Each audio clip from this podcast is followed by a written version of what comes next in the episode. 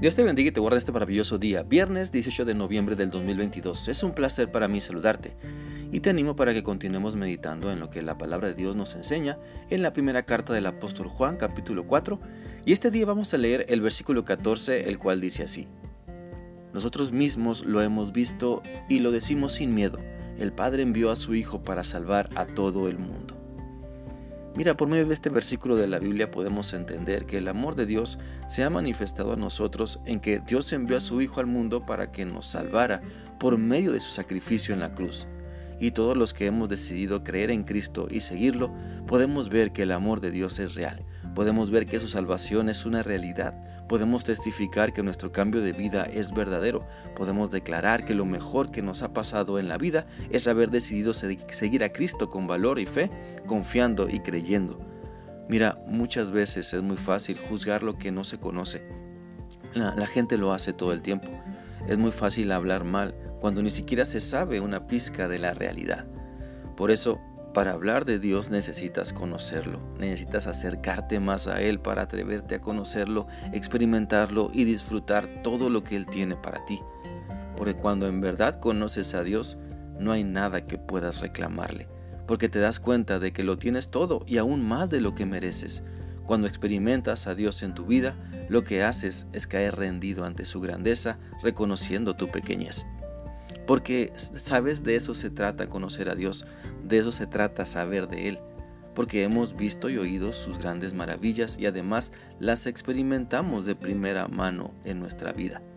Por eso quiero animarte para que puedas conocer a Dios de la manera correcta, de la manera en que puedas tener una relación de amor con Él, de la manera en que te dejes amar y enseñar por Él, porque nunca se ha tratado de conocer a Dios como se, como se nos antoja, vaya, como se nos facilita o como, o nos funciona. Siempre se trata de conocer a Dios y seguirlo como nos manda en su palabra. Así que la salvación que Dios tiene para nosotros incluye una eternidad con Él, incluye una transformación permanente, incluye, incluye que aprendamos a demostrar su maravilloso amor, incluye que podamos entender su maravilloso plan para transmitirlo a las personas que están a nuestro lado y que sabemos necesitan a Cristo en sus vidas. Testifiquemos siempre de Cristo, demostremos todo lo que Él está realizando en nuestra vida, aceptemos su guía y una vez que la recibimos ya no nos alejemos de Él, porque una muestra de que Dios está en nosotros es que nos dejamos guiar y transformar por Él y le decimos a todas las personas que solamente por medio de Cristo podemos ser salvos, que solamente por medio de Cristo podemos gozar mejor la vida que Dios nos ha prestado.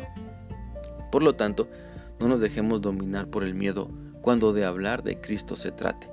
No nos dejemos intimidar por nuestros pensamientos o por otras personas cuando se trate de decirle a todo el mundo las maravillas que Cristo está realizando en nuestra vida. Quiero compartir contigo lo que la Biblia dice en 1 de Juan 4:18. No hay ningún temor en el amor. Por el contrario, el perfecto amor quita el temor, pues el temor tiene que ver con el castigo. Así que el que tiene temor todavía tiene que perfeccionarse en el amor. Mira que nuestro clamor a Dios sea también pedirle que nos llene de valor para testificar de su amor que nos, que, eh, del amor que Él nos ha demostrado por medio de su Hijo Jesucristo y de cómo Él nos guía y enseña por medio de su Espíritu Santo. Por lo tanto, te invito, te invito para que testifiquemos con valor en cada oportunidad que se nos presente, porque la realidad es que hay muchas personas que amas que necesitan de Cristo.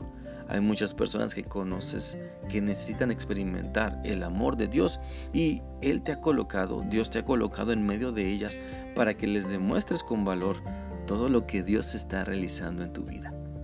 Espero que esta reflexión sea útil para ti y que sigas meditando en lo que Dios te ha mostrado hoy y el valor que necesitas para seguir testificando de Cristo. Que sigas teniendo un bendecido día. Dios te guarde. Hasta mañana.